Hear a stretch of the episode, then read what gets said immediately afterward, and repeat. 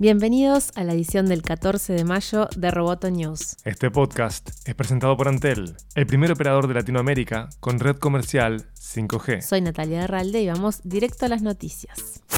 La guerra comercial entre China y Estados Unidos sumó un nuevo capítulo este lunes cuando la Comisión Federal de Comunicaciones de Estados Unidos rechazó un pedido de la empresa telefónica China Mobile para operar en el mercado estadounidense con servicios de comunicación. El argumento que los vínculos de la compañía con Beijing representan un peligro para la seguridad nacional. China Mobile USA es una división local del gigante asiático, el proveedor de telefonía celular más grande del mundo por cantidad de usuarios y pertenece al gobierno chino. Según los reguladores estadounidenses, su entrada al país elevaría serias amenazas a la seguridad nacional y el cumplimiento de la ley.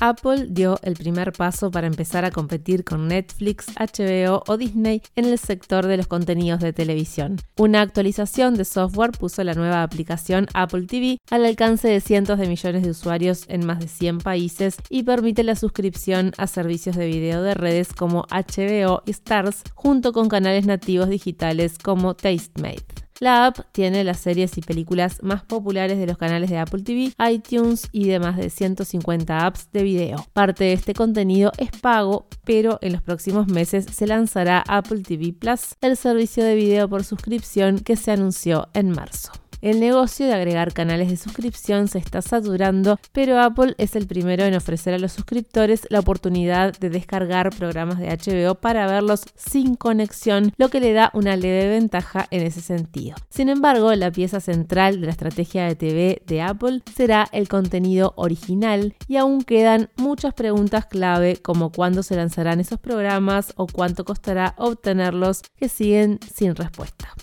Amazon comenzó a instalar robots para empacar algunos productos. Según Reuters, Amazon estima que el despliegue de esta automatización afectaría alrededor de 1.300 empleos en Estados Unidos. De acuerdo con la información, cada robot cuesta un millón de dólares y puede empacar entre 4 y 5 veces más productos que un ser humano. Con estas cifras, Amazon recuperaría la inversión en los dos primeros años de operaciones. Estamos probando esta nueva tecnología con el fin de aumentar la seguridad y acelerar los tiempos de entrega y agregar eficiencia en toda nuestra red, dijo un portavoz de Amazon a Reuters. Esperamos que lo ahorrado en eficiencia sea reinvertido en nuevos servicios para los consumidores, donde nuevos empleos se seguirán creando. Las nuevas máquinas de Amazon llamadas Carton Wrap son creadas por la empresa italiana CMC. Roboto News es parte de Topcast. Te invitamos a seguirnos en www.amenazaroboto.com, arroba amenazaroboto y facebook.com barra amenazaroboto. Roboto News fue presentado por Antel. Hasta la próxima. Roboto News,